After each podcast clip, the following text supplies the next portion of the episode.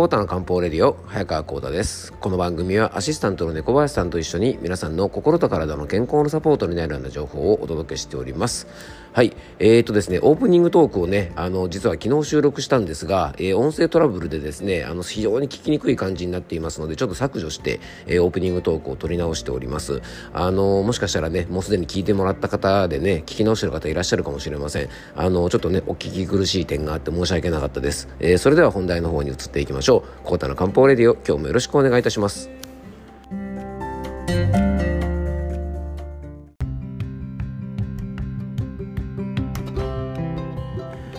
はい、それでは今日の本題へ移っていきましょう。えー、3回のね、えー、シリーズとなってしまいました。僕らが健康でいるために大切なことなんですが、僕たちがね、生きていく上でどうしてもね、あの、人生で避けれないことがあります。そういうね、避けれないことがあるだけに、僕たちはね、常にやっぱり養生を、あの、していかなきゃいけないということで、まあ、それがね、僕たちがやっぱり健康でいるために大事なことだと思うんですね。で僕たちが人生で避けれないこといくつかあります、えー、病気にならない保証はない、で仕事や家庭で無理をしちゃう。若返ることは決してない。人は不節制が大好き。そして公害から逃れられない。えー、最後が、まあ、だんだんと親と似てくるということがね、あの、主なものとして挙げられます。で、これをね、ちょっと一個一個解説ね、今回していってるわけなんですが、えー、最初はね、親と似てくるのが避けれない話。で、前回は、まあ、病気にならない保証がないっていうのと、えー、仕事や家庭で無理しちゃう。そして若返ることが決してないなんてお話をしました。で今回はね人は不節制が大好きっていうとこと、まあ、公害から逃れられないようなんてお話をね、えー、最後にしていきたいと思います。あの僕たちはねやっぱり不節制をしちゃう生き物なんですね。やっぱりね、美味しいものを食べたり飲んだり、えー、ね、辛い運動をしないでゴロゴロしたい。そしてね、まあ、欲望の赴く赴くままにね、過ごしていて、でも健康でいたいっていうのはね、まあ、人類積年の願望なんですよね。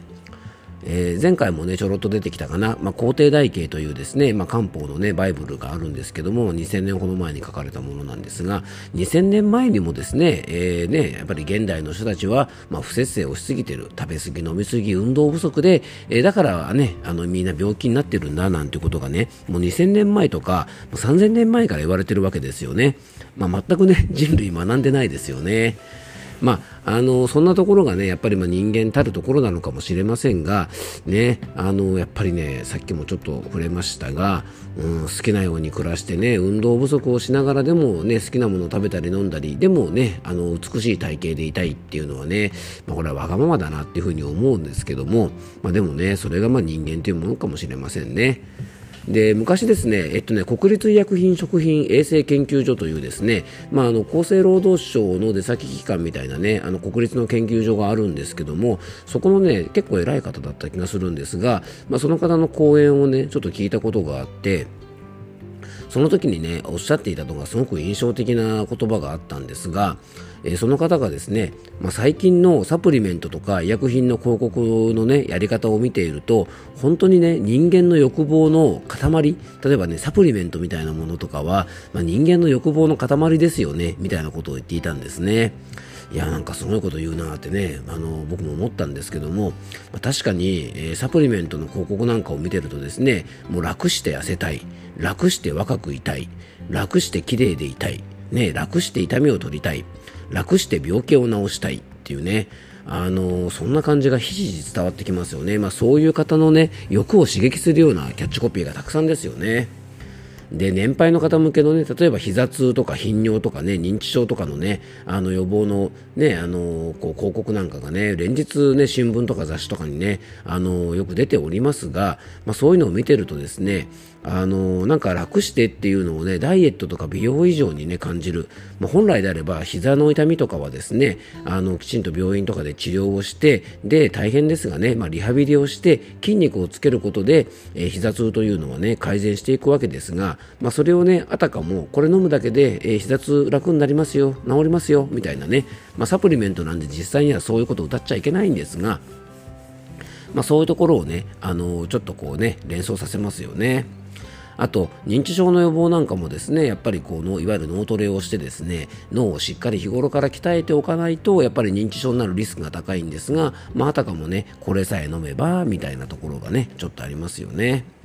まあ、誰しもね、あの、もしかしたらね、あの、そんなことないだろうなんて思いながらですね、ひょっとしたらそういう効果があるんじゃないかっていう淡い期待を込めてね、まあ、そういうものを買ったりするわけなんですが、あの、やっぱりね、僕もあのサプリメントみたいなものとかはね、えー、お客様に販売することもあるんですが、あのね、甘い言葉を言うのは簡単なんですが、プラスアルファというかね、やっぱりあの日頃の養生をしなければ、せっかくのね、あのまあ、サプリメントみたいないい栄養素をとっても宝の持ち腐れになってしまうので、まあ、その辺はね、僕はきちんとお伝えするようにあの日頃からしています。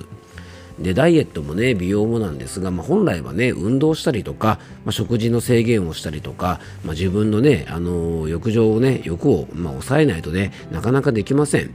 ね、やっぱりでも不節制が好きな僕らはねなかなかうまくいきませんよね、ま、でも分かっちゃいるけどもしかしてっていうやっぱりさっきも言いましたが、ま、心の隙間をねついてくるので、ま、とにかく皆さんねあのうまい話には気をつけましょう。はい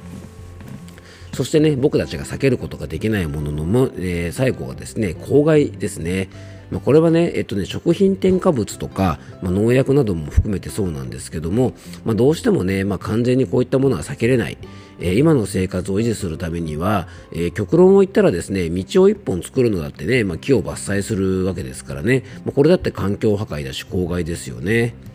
で農薬なんかもね、まあ、できるだけねこう避けることができる無農薬のお野菜とかね買ったりすることはできますが、まあ、完全シャットアウトとなると難しい、まあ、要は外食とかに行ったりとか、えーね、あの売ってる、ね、ものを買ったりしたらですねあの、まあ、完全無農薬で生きていくんだってなったらそういったものを食べなきゃいけないのでね、まあ、かなり難しいですし、まあ、それこそね、まあ、自給自足の生活をしないといけなくなっちゃいますよね。なので、まあ、完璧は無理だし環境や、ね、食べ物にこだわってまあ、でも自己満足って言われたらそれまでなんですが、でも僕ね、あの、環境とかね、こう食べ物とかにこだわることって、この自己満足ってね、すごく僕大事なことだと思うんですよね。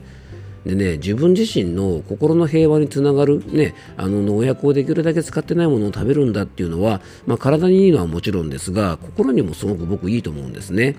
あ例えばね、できるだけ空気のきれいなところに住もうとかね、まあ、排気ガスが少なくて空気がきれいなところに住みたいとかですね、まあ、添加物とか農薬を使わないものを食べようとかっていうのは、あのね、いろいろ体にいいのはもちろんなんですが、他人からね、結構こういうのってね、あのまあ、好きでやってるとね、なんか矛盾を指摘されたりね、あのするんですが、まあ、自分の心がね、まあ、それで僕満足感を得ることができれば、それってすごく素晴らしいことだと思うんですよね。でね、同じようなことで、あの環境破壊についてね、あの最近ね、ほら、レジ袋がね、何年か前からが有料化されましたよね。で、これについても、まあ、レジ袋ぐらいね、あのー、ね、えー、有料化したってですね、プラスチックのゴミの削減なんて、ほんの数パーセントしかないから意味がないなんていうことを言う方がいるかもしれない。まあ、それだったらね、毎回5円でも払って、まあ、袋買った方がいいなんていうことをね、言う方もいますが、あれはね、えっ、ー、と、僕はね、気持ちだと思うんですよね。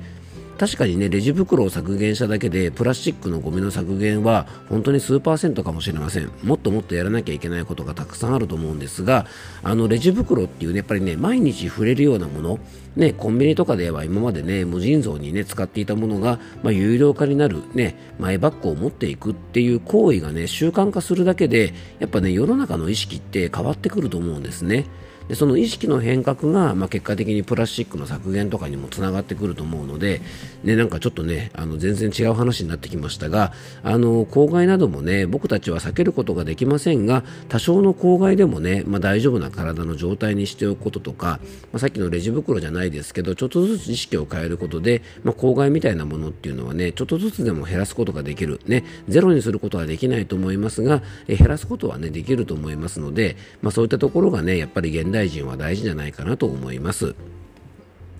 あの、日々のね、あの、養生でちょっとできるようなことをね、えー、いろいろとお伝えしてきましたが、えー、心子古食運搬というね、大事な養生があると僕は、あの、いつも思っています。ね、心子古食運搬、ね、心の心、心の健康の心、姿勢の死、運動の運、そして生活などの環境の環、心子古食運搬という言葉を僕はよく使うんですが、あの、無理しないでできることからやっぱり整えておくとね、えー、いろんな意味でこうなりたい自分になれるし、まあ、体が元気であればね、心も安定しますので、えー、人付き合いなんかもうまくいくと思うし、ね、人生を楽しく、やっぱり笑顔で、えー、過ごせると思うんですね。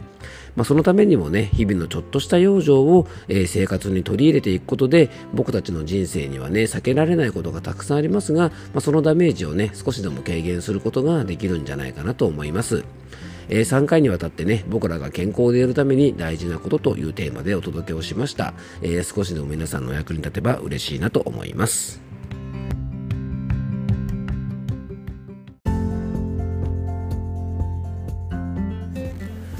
はい、今回もクロージングのお時間です。えー、オープニングトークとね、同じくですね、えー、昨日出張先の東京で収録した音声があのかなり乱れておりまして、えー、聞き取りづらいということで、えクロージングトークも、え再収録をしております。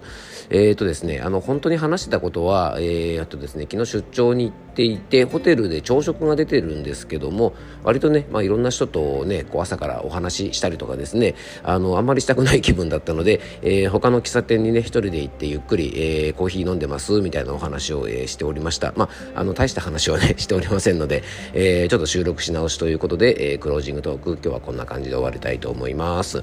今日も聞いていただきありがとうございます。どうぞ素敵な一日をお過ごしください。漢方専科サーター薬房の早川幸太でした。では、また明日。